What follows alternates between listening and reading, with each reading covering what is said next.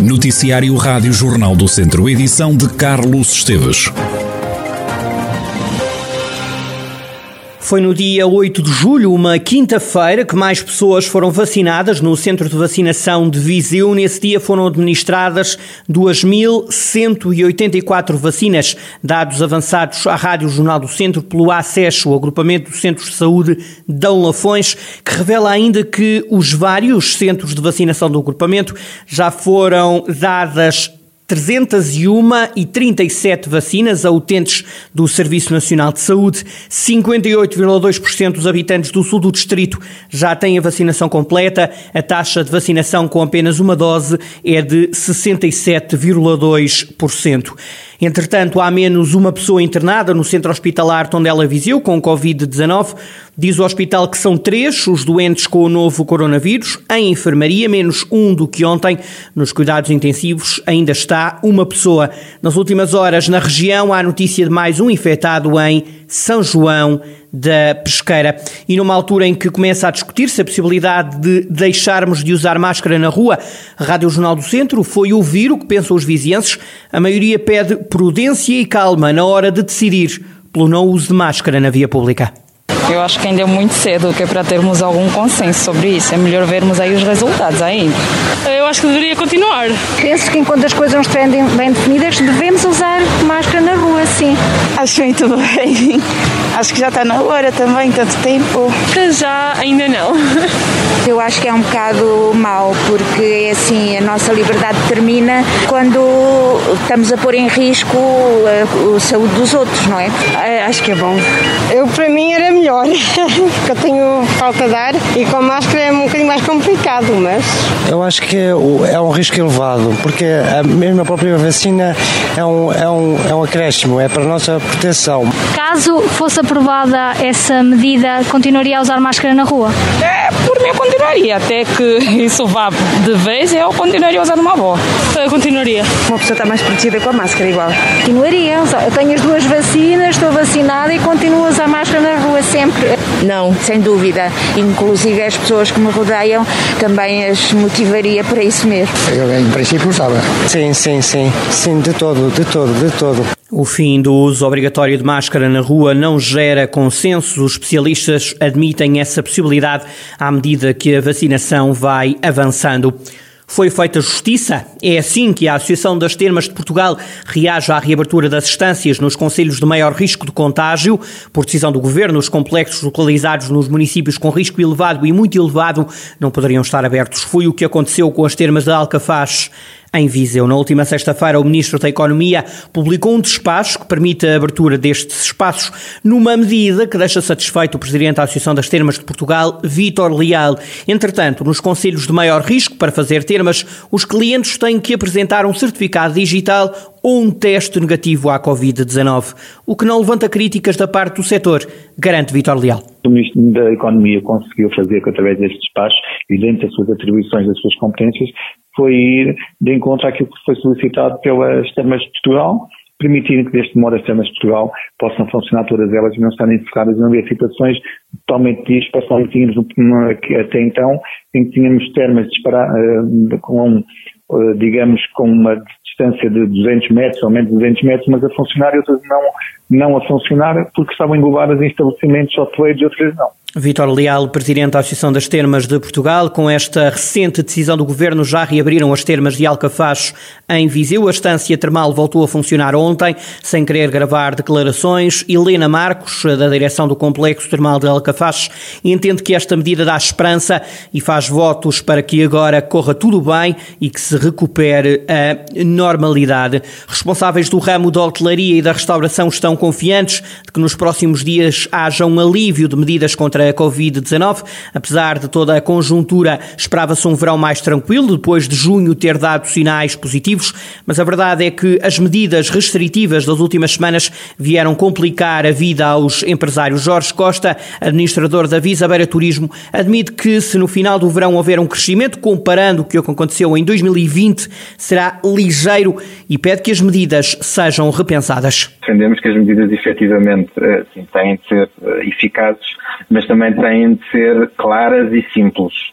Uh, as pessoas têm de perceber logo o, o, impacto das medidas, o que é que têm de fazer e não podem ficar com, com grandes dúvidas, porque essa, essas incertezas claramente são, eu diria, a principal barreira uh, às pessoas efetivamente uh, irem passar umas férias, irem ao restaurante. Estamos muito em linha com 2020. Havia alguma expectativa que 2021 Uh, tivéssemos um crescimento, mas a realidade é, no fundo, uma manutenção em termos de resultados. Uh, no final do verão, acreditamos que, quando analisarmos os resultados, possa haver um ligeiro crescimento, mas será claramente um ligeiro crescimento e não aquilo que inicialmente pensávamos. Jorge Costa, administrador da Visa Beira Turismo. O PS quer que todas as freguesias de Viseu tenham um psicólogo até 2025.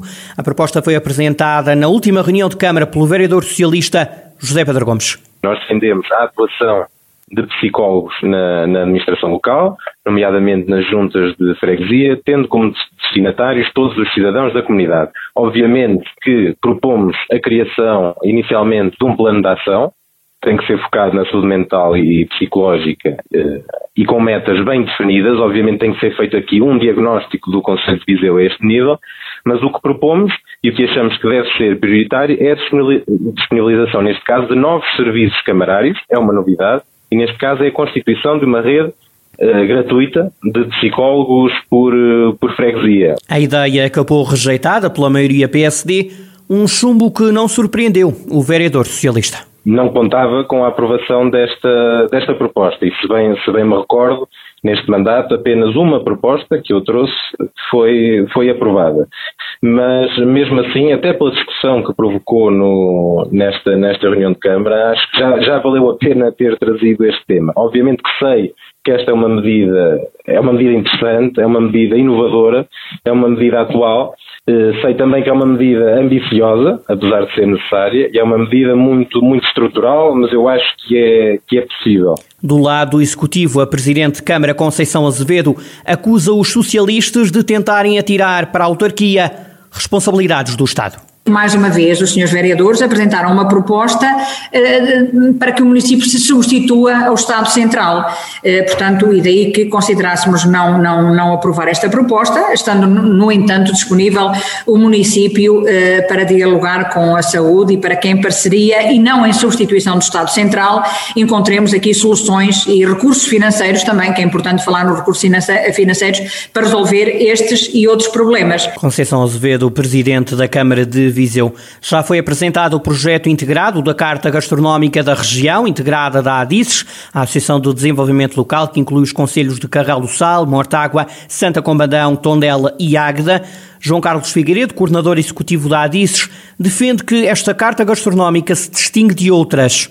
E explica porquê quer através, obviamente, do levantamento e do repositório das receitas que sejam identitárias, mas sobretudo também pelo trabalho de investigação que vai ser feito no terreno e que vai, de alguma forma, ser um elemento diferenciador de outros documentos que possam existir. E essa diferenciação distingue-se não só, obviamente, pela qualidade da investigação, mas também pela própria área, porque, de uma forma geral, há algumas cartas gastronómicas, normalmente são municipais, mas não conhecemos nenhuma que tenha a característica de abranger três comunidades intermunicipais, que é a comunidade intermunicipal da, da região da Aveira, da região Coimbra e de Viseu Dom Lafões. É que soma, obviamente, o envolvimento da Comissão Vitivinícola da região do Dão e da Comissão Vitivinícola da Bairrada e tem uma parceria muito forte com as confrarias gastronómicas destes cinco municípios. João Carlos Figueiredo, coordenador executivo da ADICES e este projeto integrado da Carta Gastronómica da região da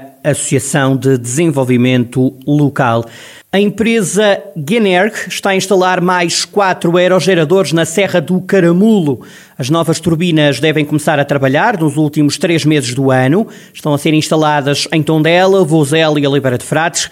O investimento é de 19,1 milhões de euros. A potência instalada é de 19,2 megawatts. 17 personalidades ligadas à arte nascidas em Viseu ou com ligação a Viseu foram convidadas a juntar-se para ilustrar um livro que quer mostrar às crianças 50 das mulheres mais importantes e influentes da história. A ideia partiu de Wanda Rodrigues, que quer ver o livro nas escolas o mais rapidamente possível. A ideia original é minha, porque estava a desenhar com a minha pequena e acho que falta muitas ilustrações históricas para as crianças. Então reuni um grupo de 17 pessoas, 17 mulheres, todas de Viseu ou com alguma ligação forte à cidade e desafiei-as a fazer um livro de colorir para miúdos e graúdos. São 50 ilustrações sobre mulheres que tiveram relevância histórica nacional ou internacional. O livro tem também uh, a componente histórica, portanto, um texto sobre a mulher, além da ilustração para as crianças colorirem. E queremos que este livro chegue às escolas para falar sobre a igualdade de género, sobre a importância da mulher no contexto profissional, social. As palavras de Wanda Rodrigues, de quem partiu a ideia de editar um livro com 50 das mulheres mais influentes da história e mostrar o exemplo às crianças nas escolas.